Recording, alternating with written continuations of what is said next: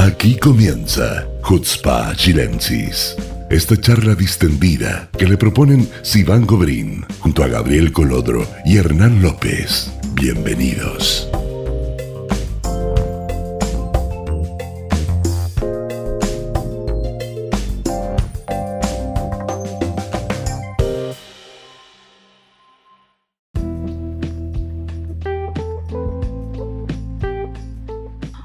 Buenas noches amigos, bienvenidos a un nuevo capítulo de Hutzpah Chilensis. Aquí Sivan Gobrín les habla, espero que hayan tenido un buen fin de semana, un buen Shabbat. Eh, el capítulo de hoy está espectacular, tenemos una invitada de lujo que a mí me emociona hasta las lágrimas eh, poder entrevistarla, formó parte de una etapa de mi vida muy importante, vamos a hablar de eso. Eh, antes de saludarla, quiero obviamente saludar a mis colegas Hernán, Gabriel, ¿cómo están? Shabuatov. ¿Cómo estuvo su fin de semana? ¿Bien? ¿Durmieron? ¿Descansaron? Pasando acá la tristeza de la ida del Diego. Ay, chao. para eso Dice todo. la cruz. para no, para no perder tiempo, vamos a comentar lo de Maradona. Quiero, quiero presentar a nuestra invitada que la verdad que se conectó especialmente. Eh, Dalia Polak, presidenta del directorio de la Fundación Museo Interactivo Judío de Chile, tremenda institución eh, que ya lleva muchos años eh, a través de la educación. Ella nos va a contar cómo se formó, qué es lo que están haciendo, cómo han enfrentado la pandemia. Dalia, muy bienvenida, muchas gracias, de verdad, por estar acá. Muchas gracias a ustedes, Iván. Qué gusto siempre hablar contigo y con Gabriel y con Hernán. Así que Shabu a todos, a todos y me encanta que me hayan invitado. Muchas gracias. Cuéntame, para que la gente que nos está escuchando, no todos viven en Chile. Entonces, cuéntanos un poco de qué se trata el Museo Interactivo Judío, el MIG. Eh, ¿Cuándo nació? ¿Por qué nació? ¿Cómo empezaron? Te escuchamos. Ya, les voy a contar. Mira, el Museo Interactivo Judío, eh, del cual tú formaste parte desde la primera piedra durante mucho tiempo, eso vamos a contar. Eh. Después, eh, nace como una iniciativa eh, en el 2010. Eh, eh, mi padre, Jaime Polak, que es de Brajá, murió en el 2009 y nosotros con mis hermanos y mi mamá queríamos eh, eh, honrar y eh, a, a un- a una generación que se había ido y había partido con él. Mi papá eh, eh, fue sobreviviente del holocausto, él era rumano y llegó a Chile en el 47 y, con sus hermanos pudieron, tuvieron la suerte de pasar, bueno, esa es otra historia, pero de estar en el gueto de Chernobyl, de, algunos se fueron a la Unión Soviética y así fue como al final consiguieron visa y se, se vinieron, se fueron a Chile. El punto es que con él eh, se fue una generación importante de mis tíos y de mi papá obviamente también, que siempre estuvieron vinculados con la educación judeo-sionista en Chile. Eh, apoyaron el Colegio Hebreo, una serie de instituciones y eh, pensamos eh, que, que en Chile había un vacío, un vacío eh, no solamente a nivel de identidad eh, judía, sionista, de lo que ocurrió en el holocausto, sino que de historia judía propiamente tal. Y justo estaban eh, terminando de construir el Mercaz, que es el centro comunitario eh, eh, que está ahora en, en- en la dehesa, en la El círculo. El el círculo, círculo israelí. israelita. Y había un lugar que estaba, que había una posibilidad de tener como un memorial, eh, algo relacionado, vinculado con la memoria. Y ahí eh, conocimos a, a alguien de la Universidad Hebrea y se nos ocurrió en realidad, primero iba a ser una página web ¿ya? de historia judía. Y resulta de que esta página web de historia judía eh, se transformó en algo concreto, eh, en un lugar pequeño, eh, de aproximadamente 100 metros, que en ese momento tenía, ahora ha crecido, pero 100 metros, y eh, nos contactamos con la Universidad Hebrea de Jerusalén, específicamente con el Centro Melton, eh, y ellos eh, estuvieron a cargo de la curatoría y del contenido del museo. El museo así empieza como el desarrollo en el 2010 y se inaugura en el 2014, a fines del 2014, en noviembre, y ahí tuvimos la suerte de contactarte, Sivan. Eh, tú eras un, fuiste un pilar súper importante del museo, estabas a cargo de la parte de Shoah. El museo tiene dos recorridos, un recorrido de historia judía y un recorrido de, holocausto, de Shoah. Así que tú eras el, un pilar fundamental. Y en el 2014, en noviembre, eh, se inaugura, hicimos una marcha blanca em, y, ya cumplimos cinco años. Eh, este año cumplimos en realidad seis, en noviembre. Y hemos tenido eh, hasta noviembre del 2019 un, visitas de manera exponencial. Hemos aumentado la audiencia, llegando a 40.000 personas. y de los cuales 90 son estudiantes secundarios no judíos. Ese es el, el objetivo del museo. El objetivo, la misión del museo es acercar la cultura judía a nuestros compatriotas chilenos, que nos conozcan, poder contribuir a la multiculturalidad, a, que, a que puedan conocer a través del pueblo judío cómo este pueblo ha sido resiliente, se ha insertado dentro de la cultura occidental general, y qué ocurrió en el holocausto. Así que eso y después te cuento un poco lo que ha pasado en la pandemia. sí, eso lo quiero dejar en un par de preguntas más, pero quiero, quiero también eh, preguntarte algo antes de la pandemia, o sea, eh, ¿qué, ¿cuál ha sido el feedback, por ejemplo, de los profesores, profesores de colegios no judíos que a lo mejor antes no tenían idea de lo que estábamos hablando? Eh, ¿qué, ¿Qué tipo de feedback, qué tipo de respuestas han recibido por parte de ellos? Mira, nosotros en el museo, em, el público eh, básicamente es no judío de colegios secundarios y llamativamente ha sido de colegios em, eh, subvencionados, eh, liceos, colegios particulares subvencionados, más que particulares. ahí podemos analizar por qué. y ha sido súper buena la respuesta. O sea, por un lado, hemos tenido una fidelización importante, vuelven. Eh, y no solamente eso, sino que vienen a los dos recorridos. Es decir, nosotros hemos hecho alianzas con colegios. Por ejemplo, tenemos una alianza eh, con los colegios SIP. Los colegios SIP son particular subvencionados que tienen alrededor de 25.000 alumnos. Eh, y ellos, la alianza que hicimos con ellos fue que vinieran a los recorridos de historia judía y de Shoah, y entonces tenían el, museo a todo esto es eh, gratuito, la entrada es gratuita y se sustenta solamente con donaciones, eh, por lo cual ellos también no pagan y, si, y, si, vienen, por decir así, tienen una serie de regalías eh, como clases y capacitaciones, etcétera, etcétera. Ahora, ¿cómo ha sido la respuesta a los profesores? Em, a, los chilensis, así como, ¿quieres que sea como directa? Dale nomás. Ya, yo creo que hay una resistencia importante por parte de muchos profesores. Mientras más politizados están los profesores, mientras más impregnados, mientras más eh, políticamente hablando, mientras más eh, eh, desconocimiento existe de lo que es la cultura judía, el judaísmo, el sionismo, Israel, etc., más resistencia tienen de ir a un museo. Y eso no depende ni del estrato económico eh, del colegio ni nada, sino que simplemente de cuán politizado sea el, profesor.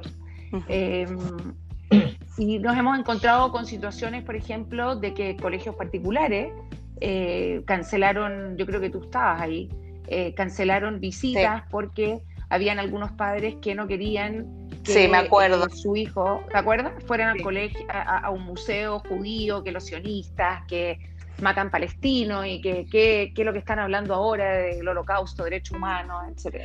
Yo tengo recuerdo, tengo el recuerdo que hubo un colegio que hizo como un día cultural y fueron primero al estadio palestino, recibieron un tremendo lavado cerebro y después vinieron al recorrido Shoah y me acuerdo que creo que estuve comiéndome balazo como una hora.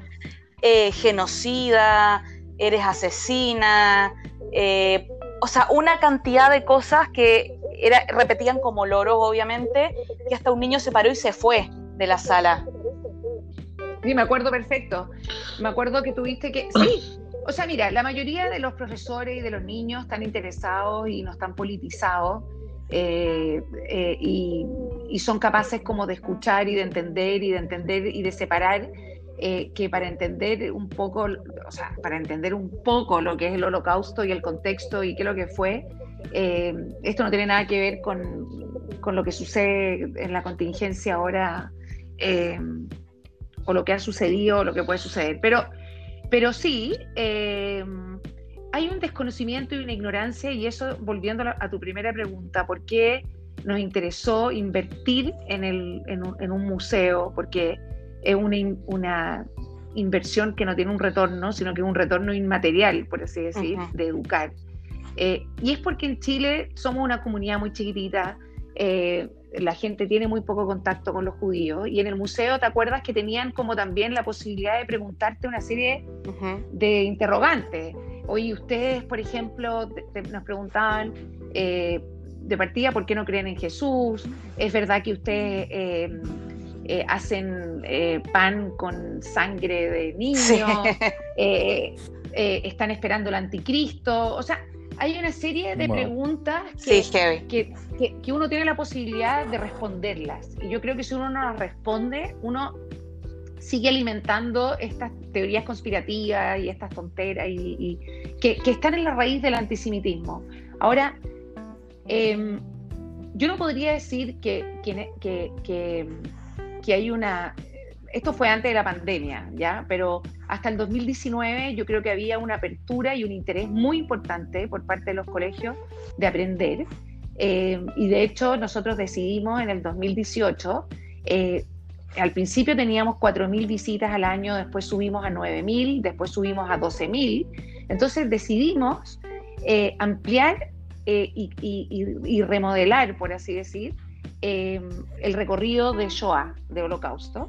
Y en eso estábamos cuando nos pilló la pandemia, hicimos un levantamiento de fondos importante y tuvimos que pararlo, ahora lo estamos de nuevo echando a andar, porque se suponía que teníamos que inaugurarlo en marzo de este año, eh, y con la pandemia y con, los, con las cuarentenas lo paramos. Entonces hay un interés, hay un interés, además que, ahora, por, Oye, ¿puedo hacer una, cortarte un segundo? Porque yo personalmente hace muchos años que no estoy en Chile, entonces no conozco físicamente la, institución. Sí he escuchado muchísimas referencias, y, pero me asalta una duda cada vez que me lo explican o que lo oigo. Porque eh, si bien es cierto, la naturaleza es muy distinta entre lo que ocurrió en Chile en la época dictatorial y el genocidio de la ciudad, eh, otras experiencias con el Museo de la Memoria, sí lograron de alguna manera conectar emocionalmente eh, o humanamente eh, el tema de la transgresión a lo humano. Eh, de hecho, el Museo de la Memoria, la inspiración de las visitas del senador Navarro y de Aguiloa ya pasemos, o sea, hay una conexión, hay una como un aprendizaje de cómo se trató el tema del horror para aplicarlo después en el tema del, del, Museo de la Memoria. Eh, entonces, a mí me, mi impresión eh, inicial era que la gente debería tener una empatía, porque tan, tan lejos la experiencia de la dictadura no está. O sea, debería haber algún, yo pensaba, digamos, por lo que tú dices, parece que no, pero yo sentía o intuía que tenía que ser algo distinto, que tenía que haber una cierta empatía o, voluntad o deseo de comprender o de entender la tragedia del holocausto.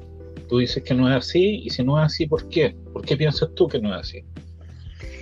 Bueno, nosotros, de hecho, ahora Sivan también participó en, una, en un taller, ¿te acuerdas, Sivan? Sí, en el Museo de Memoria. Eh, sí, el Museo de la Memoria y el Museo Judío, y, al final no, vinieron al Museo Judío.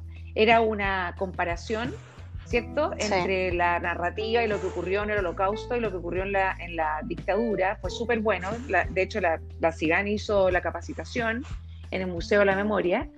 Y eh, es una muy buena pregunta la que tú haces y yo tengo un par de hipótesis. Yo creo que, yo creo que hay una empatía, eh, pero siempre hay una propaganda más grande que la empatía que puede ganar eh, el holocausto y la propaganda es una propaganda anti-israelí, antijudía eh, y antisionista. Eh, y antisemita. Y antisemita, exactamente. Esa es la raya para la suma. O sea, es decir, eh, nos tramitaron, se suponía que iban a venir después al Museo Judío, iban a, estudiar lo que era... Era para profesores, ojo, que era para profesores la capacitación. Sí, era para profesores y resulta de que al final lo dilataron, lo dilataron y, además que no tenían material, etcétera. Yo justo tuve una reunión hace poco, con, eh, esta semana, con el, con el director del Museo de la Memoria. Yo creo que el, Museo de la Memoria es un, muy buen museo, pero es un museo que está contextualizado específicamente en la dictadura y en lo que ocurrió y en la violación de derechos humanos y, y yo creo que está como muy centrado en eso y, ahora me contaron que también hay una narrativa en relación a, a, lo palestino, eh, pero creo que, que, no ha podido como eh, establecer, y nosotros tampoco, eh, nexos con con, lo que debiéramos naturalmente haber establecido nexos. Yo creo que hay varios motivos. Uno, por lo que yo les dije, yo creo que hay una propaganda importante a nivel de académicos, a nivel de universidades, em, a nivel en general de, cierto lavado de cerebro de, a, ciertos, a ciertas personas. A mí me, llama mucho la atención cómo en el fondo tú que, levantaste este proyecto, eh, vas, planteando eh, cómo en el fondo se han tenido que modificar de acuerdo a la necesidad, digamos, de acuerdo a, los vacíos existentes en, en lo que ustedes eh, sentían como necesidad de existencia de un centro de recordación y de aprendizaje y de enseñanza.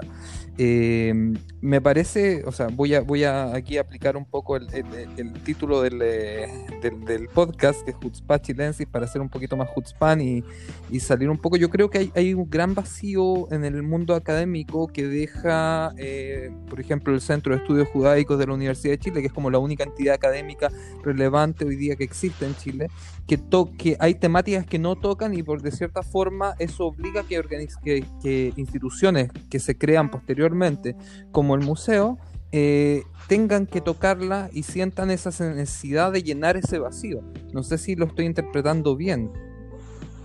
Yo, creo que sí. Yo creo que el trabajo que hacen en el, en el Centro de Estudios Judaico es muy importante, pero también hay algo cultural también de los judíos chilenos, que esa es mi sensación.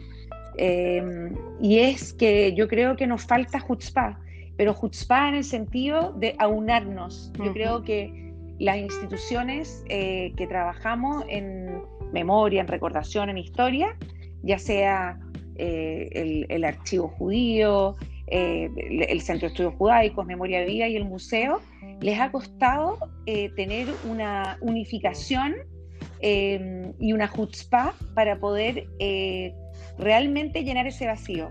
Yo creo que en Chile los judíos somos un reflejo, en cierto sentido, de la cultura chilena, que eh, yo siento que la cultura chilena somos individualistas, em, queremos de repente figurar cada uno con sus propios eh, con sus propias banderas y, nos falta yo no estoy diciendo que nosotros en el museo a lo mejor no lo seamos pero hemos tratado de tener una una, una de poder llegar más allá de, y, de, establecer lazos. Entonces, por ejemplo, les voy a contar algo. Ahora en pandemia, se nos, tuvimos que cerrar el museo como todos los museos del mundo eh, y, todo, hubo una cuarentena tremenda y, bueno, y dijimos que, ¿por qué no nos unimos eh, con otros museos? Ya empezó esta locura del Zoom, pero también empezó una oportunidad.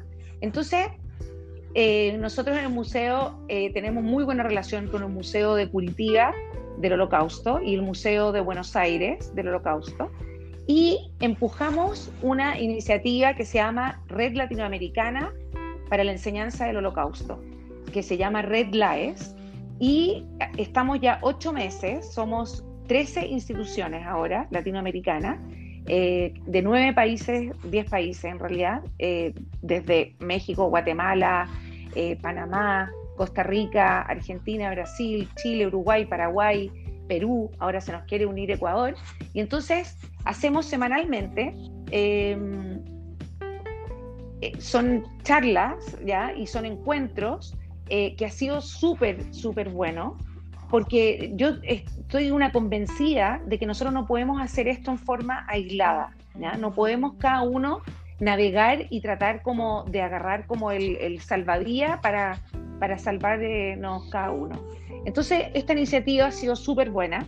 De hecho, se nos ahora se quiere unir como, em, como invitados eh, permanentes Shoah Foundation, el Museo del Holocausto de Washington, el Centro Ackerman de Houston, y, y así han querido unirse y otros em, porque yo creo que es importante tener esa capacidad para poder ver las cosas a largo plazo. Yo creo que Chile en sí es, un, es un país que ha tenido experiencias, límites importantes, como todo Latinoamérica, que ha tenido dictadura y ha tenido violaciones sistemáticas de los derechos humanos. Entonces, obviamente lo natural sería empatizar. Pero por otro lado está esta propaganda, te lo vuelvo a decir, anti-israelí, anti-sionista, anti-judía, que es tan fuerte eh, que está permeando el centro de estudios judaico, el museo, etcétera, etcétera. Y disculpa, otra consulta, porque yo tengo como, veo esto como con eh, salto en el tiempo. Yo recuerdo que en algún momento eh, los mismos senadores Navarro y Aguiló, que apoyaron fervientemente la creación del Museo de la Memoria, también plantearon la necesidad de integrar en los programas de estudio nacionales la educación sobre el holocausto o sobre la Shoah. ¿Eso prosperó de alguna manera? Ah, ¿No prosperó? ¿Por qué prosperó? ¿Hay alguna forma de, integrar el tema dentro de la estructura del Ministerio de Educación, cosa que no sea algo privado, sino que sea algo general, digamos? ¿Hay, algo en ese, en ese sentido? Bueno, algo avanzamos. En la época de, Bachelet 1 se, se, hizo una ley que es la educación cívica, que era obligación y mandatoria en, el, en todos los colegios. Y, y este, este ramo de educación cívica lo que hace es que en tercero cuarto medio eh, hace un mandato de que, lo, de que los profesores tienen que pasar como algo de educación cívica. Ahora esta educación cívica puede ser respeto a los ciclistas, como, eh, qué sé yo, eh, estudiar el holocausto o la Shoah, ¿ya? Entonces, antes lo que sí se estudiaba en los libros chilenos, se, eh, estudiaban dos frases dentro de la Segunda Guerra Mundial, se estudiaba que hubo un genocidio, un holocausto y los cuales se murieron 6 millones de judíos dentro de otros, y que hubo una, eh, una tremenda, eh, eh, afectó económicamente a toda Europa, punto. De eso que se estudiaba, que era nada, pasamos a, conformar y, a tener una, una, mesa en donde se pudo lograr tener dos páginas, pero de nuevo, de nuevo esta cosa de que cada uno rema por su cuento, entonces, si tú ves estas dos páginas del Ministerio de Educación, lo que hace es citar páginas eh, eh, que, no, que no son chilenas. Remítase, por ejemplo, ok, menos mal a Yad Vashem, pero remítase después a tal y tal, eh, pero no al Museo Judío, no al Museo en Chile, qué sé yo. Entonces, no al Centro de Estudios Judaico. Está esta cosa siempre de Chile de mirar afuera, pero se ha logrado eso. Ahora, no es obligación eh, pasar eh, por el museo, ni mucho menos, y tampoco no tener una capacitación docente en cuanto a la enseñanza del holocausto. O sea, el profesor eh, se enfrenta a, este, a, la materia de estudio del libro, y por eso nosotros lo que hacemos es que tratamos de llegar a los colegios y de informarle que nosotros le podemos hacer como el trabajo. Claro, como que los profesores estaban contentos porque ellos pasaban Segunda Guerra Mundial y estaban chochos porque nosotros profundizábamos en la Shoah y se les acabó, o sea, y pasaban la pega, digamos. El tema es, yo creo que también el tema del recorrido de historia judía, eh, cómo, cómo, cómo, posicionarlo, qué tipo de gente se ha interesado, los colegios se han interesado más en ese, porque en general había una inclinación por el recorrido Shoah por un tema de como tú dijiste, eh, de hacerles el trabajo a los profesores. Pero ¿en qué contexto a lo mejor vendrían los colegios a recorrido de historia? Porque para los que nos escuchan, eh, es un recorrido que va, o sea, son cuatro salas, lo voy a hacer así como en general, ya, puede ser un poco spoiler, pero capaz que los motivo para ir en su momento cuando lo abran. Eh, son cuatro salas, eh, se habla del rey David, de Rabbi Akiva, después del Maimónides, después de Herzl, o sea, se tomaron grandes personajes. En la entrada también se habla un poco de la parte antigua de la historia y la verdad es que en general eh, los grupos que por lo menos cuando yo estaba, a lo mejor la, situación cambió, venían historias judías, eran como más grupos de adultos, ¿no, Dalia? Sí, ahora, mira, ¿sabes qué? Eh, voy a hacer spoiler también, pero lo, vamos, estamos haciendo un recorrido virtual.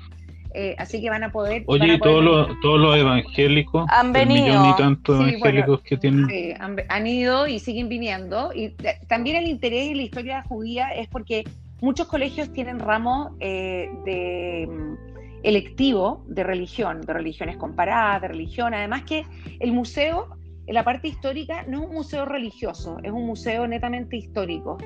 Entonces, em, tenemos, por ejemplo, cuatro líneas del mm. tiempo que compara lo que ocurrió en la época eh, judía, en la época del Medio Oriente, en la época de América y en la época de la historia universal. Entonces, es muy interesante porque los profesores de historia pueden hacer comparaciones y uno también puede entender qué ocurrió en diferentes épocas. Por ejemplo, ¿te, acuerdas, Iván, que es como que ellos estaban en la sala de Maimónides, que es la época de la Edad Media, y se dan cuenta que recién era el descubrimiento de América, más o menos, y, ya en Europa estaba la peste negra. Hay mapas también, hay mapas que contextualizan, o sea, ahí, o sea, está impresionante ya el lugar. Hay, mucha, hay mucha información, eh, mucho estímulo dando vueltas ahí, está, está, está muy bueno. Pero Dalia, ¿tú crees que esto eh, ha ayudado un poco, por ejemplo, eh, a, mm, no sé si decir a combatir el antisemitismo, pero por lo menos a, educar? ¿Tú crees que la... Desmitificar. A desmitificar, exacto. Gracias, mi Pepe Grillo, el profesor, el que me sopla. Eh, a desmitificar algunas cosas teniendo la oportunidad de contarles en vivo e en directo, porque esos niños, la mayoría nunca en su vida han visto un judío en persona. Entonces, ponte tú, me veían a mí, o ven a, no sé, te ven a ti, o ven a alguno de los monitores que están ahí, como que es como, wow, te puedo tocar, oh, no tienes la nariz grande como yo pensaba que la tenías. O sea, si ven a Gabriel, si ven a, te juro Gabriel, te lo juro, te lo juro que era así. Pero yo creo Gabriel que si te ven a ti, si te ven a ti piensan que Herzl está vivo.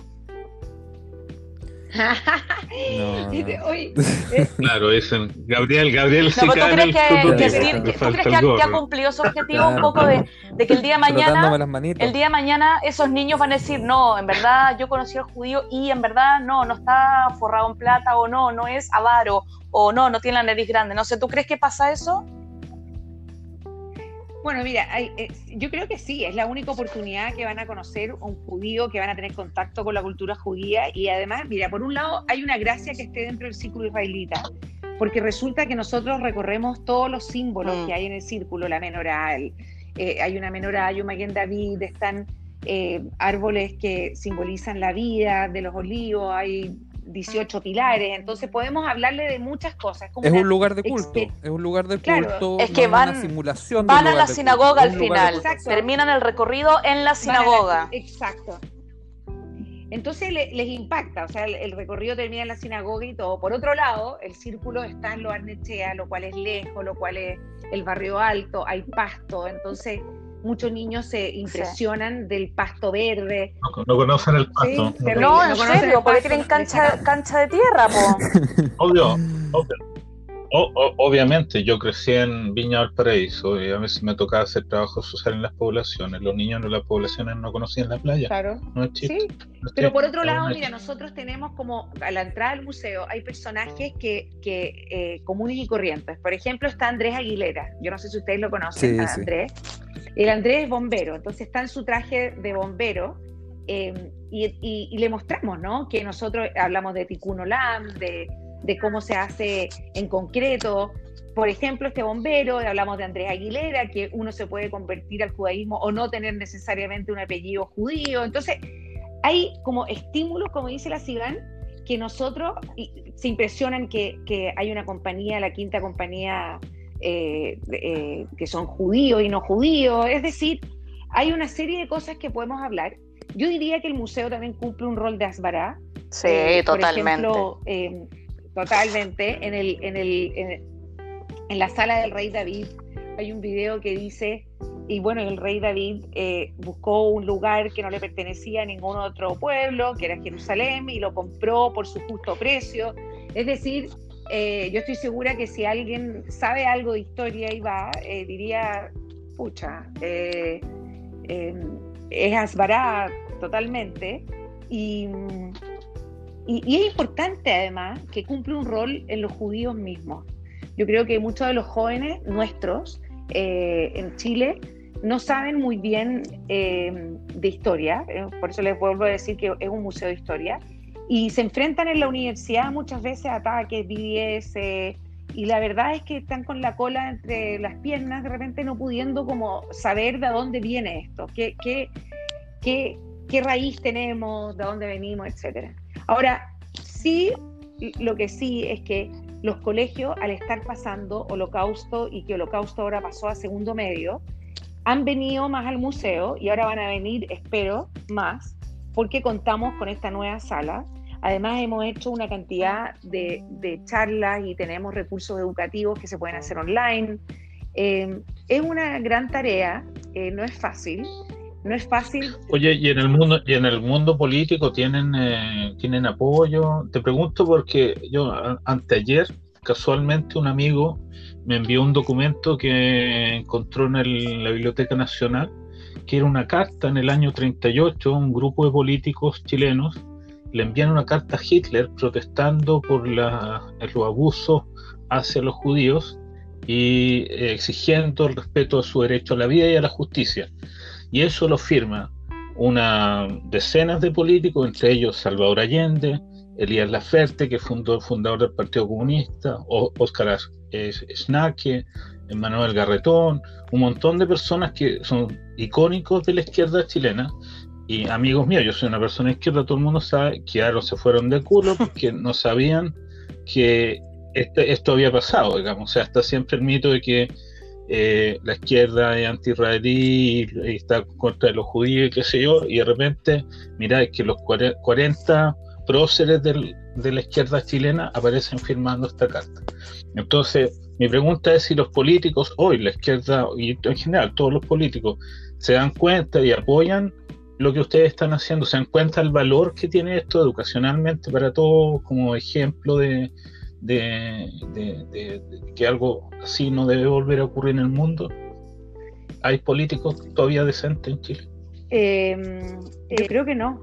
Eh, yo creo que yo creo que la izquierda, yo creo que la izquierda, para serte honesta, eh, es otra izquierda. O sea, después de 1967, la izquierda chilena se ha, es que, eh, se ha puesto con una, una narrativa o de la guerra de Yom Kippur, te diría yo, y ni que hablar después de la de, 2014, totalmente anti-israelí, simpatiza con la causa palestina, pero está bien que simpaticen con la causa palestina, pero son súper antisionistas. Eh, además tiene un rol fundamental en esto. Eh, yo creo que eh, los amigos palestinos eh, han em, politizado tremendamente lo que es la Federación Palestina, tiene una narrativa, eso lo ha dicho la Sivan muchas veces en muchas entrevistas, así que no es políticamente correcto ser pro porque aquí hay una, hay una confusión, ¿no? En Chile hay una confusión entre sionismo, judaísmo, pro-israelí.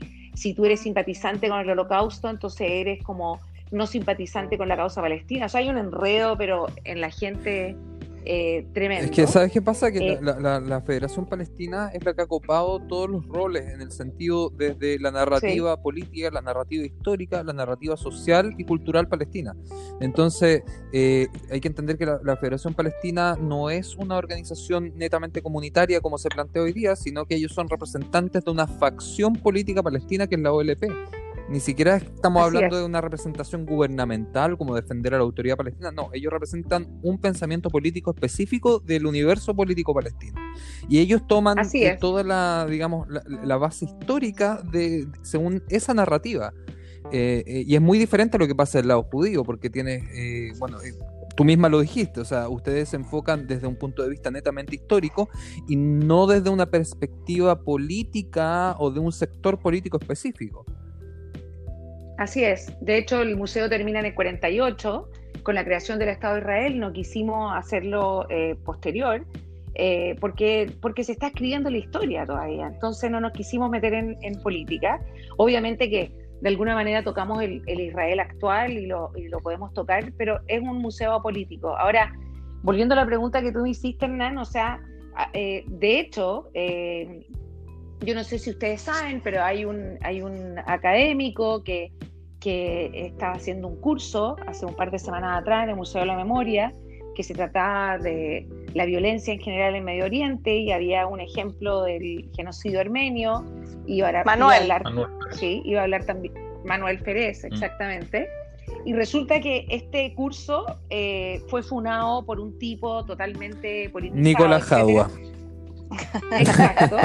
y se la saben todas. Entonces, eh, bueno, y ahí tú tienes de que el Museo de la Memoria eh, eh, se encontró frente a una situación política que no sabían muy bien, yo siento cómo abordarla, se ofendieron cuando yo les dije eso, y sacaron el curso y ahora lo van a hacer como con, va a estar Manuel, pero van a estar otras personas también, pero yo creo que no, no, no, no entendieron muy bien cuál era el contexto y en qué se metieron. Entonces, sí, mi, mi respuesta es que nosotros seguimos y vamos a seguir con la chutzpah que caracteriza a mi familia en general, de que estamos seguros y convencidos de que la educación es como un granito de arena y que podemos contribuir a combatir, en cierto sentido, el antisemitismo a través de la, educación también.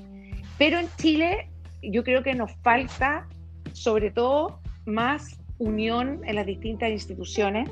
Eh, yo creo que lo estamos logrando. Yo creo que la pandemia ha sido una cachetada para todos. Eh, una cachetada que yo creo que nos ha sacado partes buenas totalmente de cada uno. Y, pero estamos en, un, en una crisis también, en una crisis social, política, entonces se nos viene difícil. yo, creo, yo creo que lo que lo que pasa en generalmente en las instituciones, digo en general, porque obviamente nosotros tenemos relación con distintas instituciones judías en Chile, eh, y, hemos visto que, o sea, hemos vivido una problemática no más de alguna vez. Y, yo creo que pasa por un tema de que eh, a veces se hace muy difícil identificar los objetivos comunes y trabajar en ellos a la vez que se respetan los, los objetivos individuales de cada institución. Entonces ahí hay una, hay una, hay, hay, un trabajo interno, yo creo, por hacer. mira, mira, mira, hay que, digamos las cosas. Uy, me dio miedo. ya, hay, chan, chan. hay una parte, hay una parte de la comunidad que no se identifica con el rol o la política general del gobierno de Israel y toma distancia. Entonces, si tú estás en un, en un ambiente que ya es hostil a Israel, y, un grupo se muestra dubitativo o incluso pequeños grupos son más claros y se, plantean en contra del Estado de Israel, ya haces una, un quiebre grande en tu discurso. Entonces, si había alguna posibilidad antes que las treinta y tantas organizaciones judías se unieran en, un, en pos de conformar una, un objetivo común, estas dudas y estos eh, eh, eh, quiebres ideológicos eh, lo hacen aún más imposible. E, esa, es la realidad. O sea, lo, tú, ves, tú ves eso en, Todo el mundo habla del sionismo. ¿Cuántos jóvenes hacen aliada todos los años? O sea, hay, un, hay una distancia gigantesca entre el discurso y la acción y eso, y eso se bueno, eh, en pos del tiempo, porque tenemos un programa cortito y tenemos más temas para hablar, eh, yo sé que podemos hablar mil horas de esto, porque en verdad el trabajo que hace el museo es impresionante. De verdad, mil, mil gracias por darte el tiempo a hablar con nosotros. O sea, obviamente espérate otra invitación porque esto sigue para largo. No, no, pero sí van, olvídate. Ya, y nada, bueno, espero que pronto puedan volver a abrir y que suban a miles y miles de visitas y que las redes se expandan y que todos quieran ir a visitar el museo y que no sea como cuando yo le preguntaba a ciertas personas comunitarias, oye, y me dicen, ay, ¿trabajáis en el museo? Sí, ay, está bueno, ¿y fuiste? No, todavía no fui. No, que no esa no sea la respuesta, que la gente vaya, porque es súper importante también el apoyo desde adentro. Así que Nada, muchas gracias, que estén todos sanos más que nada y que tengas una muy linda semana. Shavua Tov. Y amigos, eh, vamos a hacer una pequeña pausa y venimos con el próximo tema, que es un temazo también. Así que espérense un poquito.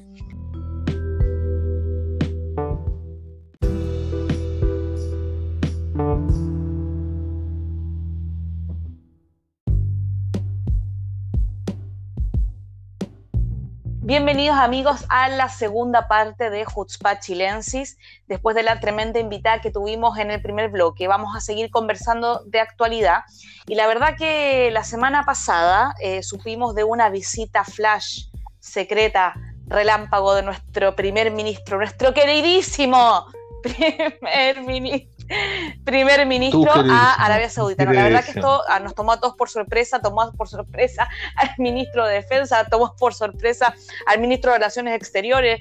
Eh, no sé qué pensar de esto. Solo vi hoy, de hecho, eh, cuando prendí el celular, cuando terminó Shabbat, que desde Arabia Saudita decían que no, por ahora no iba a haber normalización de relaciones con Israel porque estaban esperando a ver qué iba a decir Biden eh, eso fue lo que leí hoy. No sé qué otra actualización hay más sobre el tema. Gabriel, te paso la varita. Bueno, pásame la varita. Yo quiero hacer un paréntesis porque creo que es súper injusto que en cada capítulo tú partís preguntándonos a mí y a Hernán cómo estáis, cómo estamos, pero nadie te pregunta a ti cómo estás. Tienes toda la razón.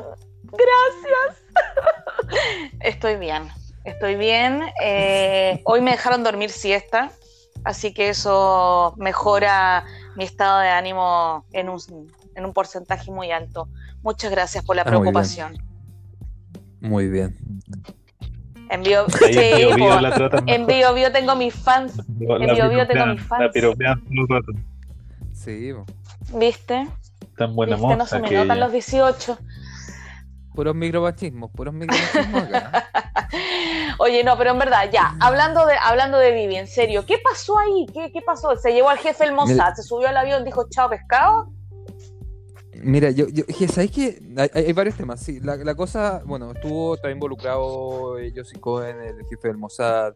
Eh, obviamente, el gobierno norteamericano, el viaje fue junto con eh, Mike Pompeo, tras haber hecho un tremendo discurso en Jerusalén, donde declaró al movimiento BDS como antisemita y un montón de cosas que hablamos en el programa anterior.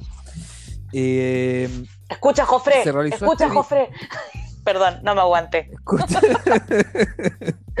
bueno, se realiza, este, se realiza este viaje eh, muy curioso, porque uno, eh, el primer ministro no puede viajar a un país con el que Israel no tiene relaciones, incluso uno con el que tiene relaciones sin avisarle al ministro de Defensa por un tema de seguridad. El ministro de Defensa tiene que estar informado. Y no estaba informado. ¿Estáis seguros? ¿Estamos seguros que no estaba informado? Así se reportan los medios y así reporta por lo menos su. Cajón Laván, Cajón Laván quiere, quiere desarmar el gobierno, o sea. Está claro, que los pasaron a llevar a todos ya por ¿No cachan que Gantz nunca va a ser primer ministro? ¿No sí, sí, cachan. Ah. Gantz ya lo dijo en una reunión privada de Cajón Laván que él entendía y asumía que Vivi no iba a cumplir con su parte del trato. Era obvio. Ya, dale, sigue, te escuchamos, ilumínanos. Eh, y, al, y al mismo tiempo tampoco le informa a Gaby Ashkenazi. A mi vecino. A mi vecino. Es mi vecino Gaby Ashkenazi. Grítale por la ventana. no, te, no te avisaron. No te avisaron, huevo, no. Ya, dale. bueno, la cosa es que no le, también, o sea, estamos hablando de un viaje que tiene que ver con relaciones internacionales que son inexistentes con un país con el que Israel no tiene relaciones formales y tampoco se le avisa al ministro de Exteriores. Entonces, a mí me pareció personalmente un acto eh, absolutamente condenable, irreprochable, eh, pero luego me puse a leer que en Arabia Saudita tampoco están tan lejos de eso, porque la reunión fue con el príncipe heredero. Y el rey no estaba informado de que Netanyahu había llegado a su país. Ah, esa no la sabía. Sí. El rey no estaba informado de que Netanyahu estaba ahí y fue mismo, el mismo rey el que dijo que no se podía hacer nada hasta saber cuál va a ser la política de Biden. Es que yo creo, yo leí otras cosas. No sé qué fuente estén usando ustedes, pero yo leí otra cosa. Que eh, la visita tenía que ver eh, con la elección de Biden y con las significaciones políticas que eso tiene para Israel y para Arabia Saudita en lo vinculado a Irán. Me explico.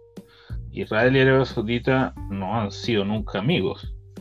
Y la única razón por la cual se han acercado los últimos 5 o 10 años es por la amenaza mutua de Irán. Ahora, el periodo Trump fue un periodo que favoreció a la política de Netanyahu respecto al tema y también la Arabia Saudita. Eh, se vieron favorecidos por asistencia militar, especialmente los saudíes, y eh, la, toda esta noción de la norma- normalización para Israel y el fortalecimiento de Arabia Saudita como líder regional a través de la administración Trump fue un sueño hecho realidad. Ahora, Biden viene a relativizar todo eso en términos de que quiere reestructurar el tema del pacto nuclear. Y eso es un peligro. Y si eso es así, si ellos se juntaron para eso, en el fondo están organizando la oposición a los republicanos, perdón, a los demócratas, dentro a la política demócrata, a la política internacional demócrata, eh, y eso es súper grave, o sea, es mucho más grave que cagarte en Ashkenazi y en Gantz, porque significa que te estás eh, oponiendo al partido que rige al Pero yo no creo, pero yo no creo que Israel. sea así, porque Netanyahu, es. Netanyahu necesita a Estados Unidos, Israel grave. necesita a Estados Unidos, no le conviene hacer algo así. Bueno, ya, ya vimos lo que pasó Bueno, con esa es la Obama. ley, yo te- lo que estoy diciendo son fuentes de Estados Unidos. Son fuentes de Estados Unidos lo que te estoy diciendo. O sea, el, el mensaje es claro. ¿Cachai? Tú te juntáis para qué? Para esto. Para Pero es ridículo. para ver cómo Bueno, no sé, yo resisten a encuentro que es ridículo. Y eso, Pero- Mira, aquí, aquí la cosa se manejó súper mal. o sea, Eso sí, de partida, o sea, se manejó súper mal en cuanto a información, porque al mismo tiempo que, por ejemplo, el, el- el mismo príncipe saudí, que sí se iba a reunir con Mike Pompeo. A ver, ¿cómo se, ¿cómo se descubrió todo esto? De partida, tú sabes que los viajes, todos los vuelos están... eh, tú tienes acceso a la información de todos los vuelos que ocurren en el mundo, por un tema de, de apertura de, qué sé de seguridad. O sea, toda aerolínea tiene que saber qué otros vuelos hay en el aire, qué sé y llamó mucho la atención este vuelo de eh, Tel Aviv, de Ben Gurión, a Arabia Saudita directo. Cosa que no está permitida, o sea, na- nadie puede viajar así. Y en el vuelo, eh, bueno, después de la, la supuesta reunión, eh, el príncipe saudí con el que se reunieron, oye, es que, es que ahí está el tema. supuestamente El, avión, el, ¿Cómo el se avión estuvo en... Es que está- tú estás presuponiendo que fue como casi un, No, no, no. una, no, un no, lo que estoy me lo que- el día mañana. O sea, vaya a hablar a una cinco, Mike Pompeo aparece No, allá, son- que no son tenía cinco- nada más que son hacer cinco horas. un café. Son cinco horas que el avión estuvo estacionado en el aeropuerto de Arabia Saudita. Eh, y por un lado tienes al príncipe saudí diciendo que nunca tuvo una reunión con Netanyahu. Y por el otro lado tienes al ministro de Educación de israelí, Galan, diciendo que la reunión fue un éxito. Entonces, Ah, lo de querido matar después de que dijo eso. está es que, es que está súper mal organizado el tema entonces, ¿cachai? O sea, porque si el ministro de Educación, que es designado por el mismo primer ministro, sale a la prensa a decir ese tipo de cosas, o sale a Twitter o donde sea, y al mismo tiempo el mismo príncipe saudí dice que no pasó nada, ahí, Pero están perdiendo el, el punto central. Pues el punto central grave es que acá tú le estás planteando la oposición a un presidente de Estados Unidos entrante. Eso es lo grave. O sea, que, que, que, que violaron Pero la se ley supone, No, no, que, espérate, pero se supone que. Netanyahu con Biden son amigos, po. Se supone. Ellos. Sí. ¿Quién dijo que eran amigos? Netanyahu dijo que eran amigos. Bueno, Netanyahu siempre es Todos como la vieja amigos, y técnica de todos cómo son mis esa amigos. técnica. Claro, pues todos son mis amigos, o sea, todos no. No, la, la política de, de, de, de Netanyahu respecto a Irán es súper clara. Y la de Biden también. Ahora, hay, hay un, tema que, bueno, no, es desviarse tanto, pero sí específicamente sobre el tema del, eh, acuerdo nuclear con Irán. Eh, aquí tenéis dos polos. Tenéis uno donde hay un acuerdo nuclear y Estados Unidos fiscaliza la producción nuclear de Irán, y la otra donde no hay acuerdo y hay sanciones, pero sin embargo existen países que no están dentro de los marcos de los acuerdos, como puede ser en algunos acuerdos China, en algunos acuerdos que no está, que, están ausentes, Rusia o Corea del Norte, donde eh, podrían incentivar el trabajo nuclear de Irán sin, eh, digamos, escondidas, por decirlo. Entonces, en ese caso, es una de las teorías que se escucha que es más positivo que exista un acuerdo nuclear donde pueda haber fiscalización a que nulo acuerdo nuclear donde en el fondo por detrás pueden hacer lo que quieran. Sí, pero se sabe que el acuerdo ¿Cuál es su nuclear, pero se sabe que el acuerdo nuclear que yo- hizo Obama no no fiscalizaban poco y No. nada. A ver, no, yo, mira, aquí se le, se le olvida una noticia que pasó, entre comillas, desapercibida, pero en la semana Israel hizo su ataque aéreo más importante contra bases de iraníes y Siria en los últimos 10 años. Y eso no es casual, digamos. O sea, los objetivos de esos bombardeos fueron destruir o eh, eh, la instalación o parte de las instalaciones relacionadas con el desarrollo eh, nuclear Eso pasó iraní. O sea, eso es súper es súper importante, es súper importante y te explica la visita ahí a, Arabia Saudita. O sea, ¿qué fue a hacer el, el, el jefe del Mossad? ¿Qué tenía que ver el jefe del Mossad con la normalización de Claro. las relaciones con los países árabes? No va a eso. Va, el tema es Irán. El tema de la última semana es Irán. Fuiste y te bombardeaste, te cargaste todas la- las bases militares en Irán y en Siria relacionadas con, con el tema. Eh, Estados Unidos no dice nada, Rusia no dice nada, se bombardea y, y- y por línea directa Israel le avisa a los rusos retirarse de la zona y Putin no dice nada. O sea, recuerden que veces anteriores era incluso había Bajar cualquier amenazado avión israelí. de, eh, de y en esta oportunidad no solo no amenazó, o sea, no alcanzó a amenazar ni a reaccionar, pero a posteriori no hizo nada. Ahora, lo que, lo que también estamos olvidando es que esto eh, va a tener consecuencias. O sea, no, no hay, no- nosotros sabemos perfectamente que Irán va a hacer algo. O sea, no te cargáis todas las bases militares y a su y a su eh, a su principal líder militar sin que algo ocurra. Y esa reacción va a ser contra la Yo también creo que va comunidad a ser en alguna parte del a mi mundo, juicio. digamos que no va a ser contra Porque Israel. Aunque, aunque, aunque puede que, aunque puede que sí, Israel, hay que ¿qué pueden entender que? Irán no por nada ha financiado a Hamas y a Hezbollah eh, Ah, ¿tú para poder a usarlo en el momento ¿Tú necesario. crees que vas a ver O sea, a través obviamente, de, de- de? Obviamente, antes de atacar, antes de atacar directamente, o sea, si yo he invertido durante décadas en estas dos eh, organizaciones terroristas con un, con el mismo objetivo, ¿por qué no las voy a usar? O sea, Claro.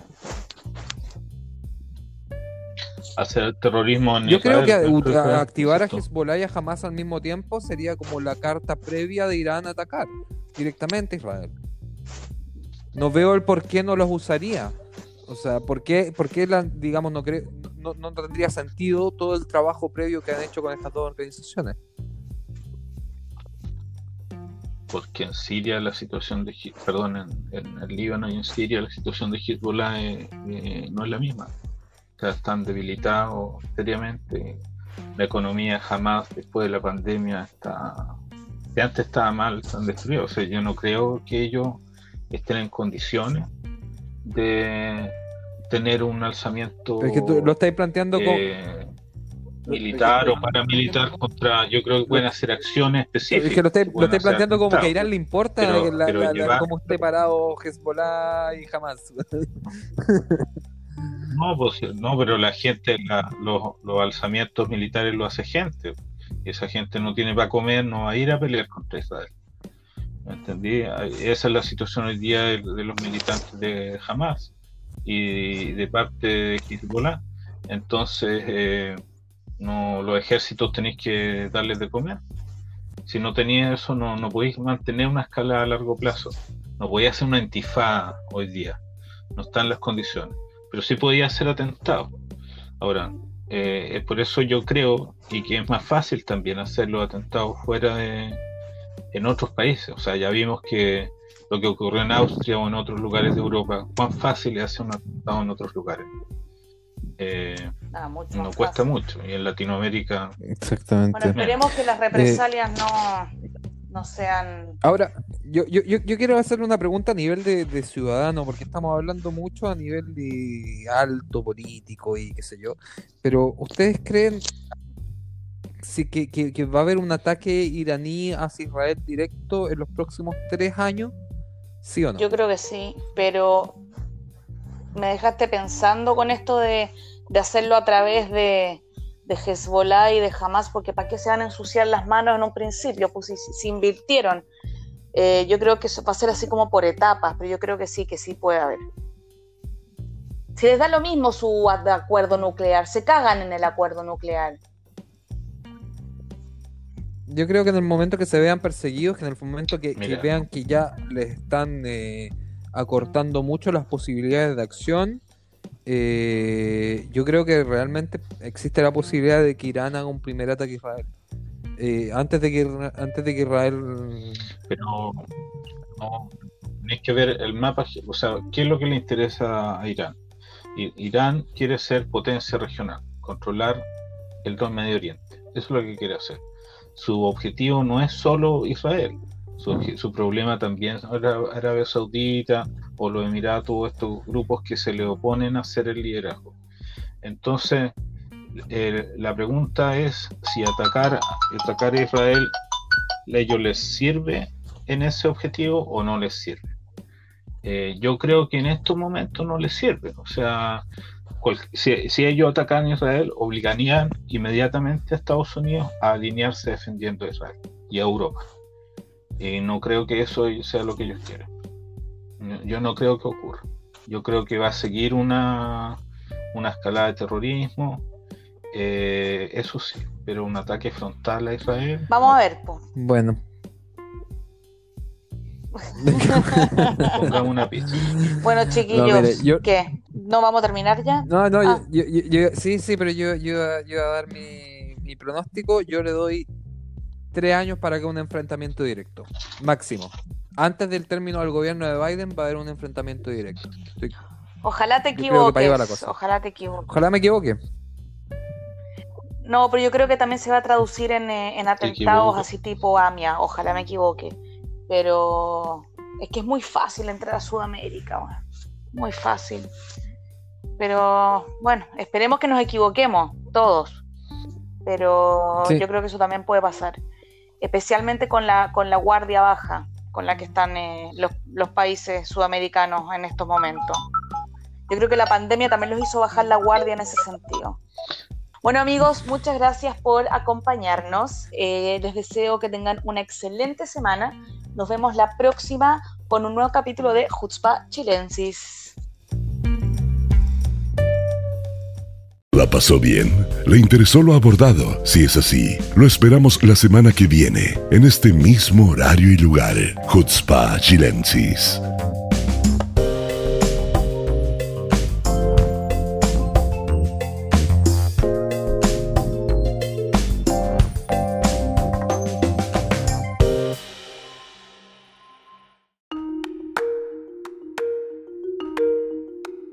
Las declaraciones emitidas son responsabilidad exclusiva de quienes las emiten y no representan el pensamiento de ninguna organización o gobierno.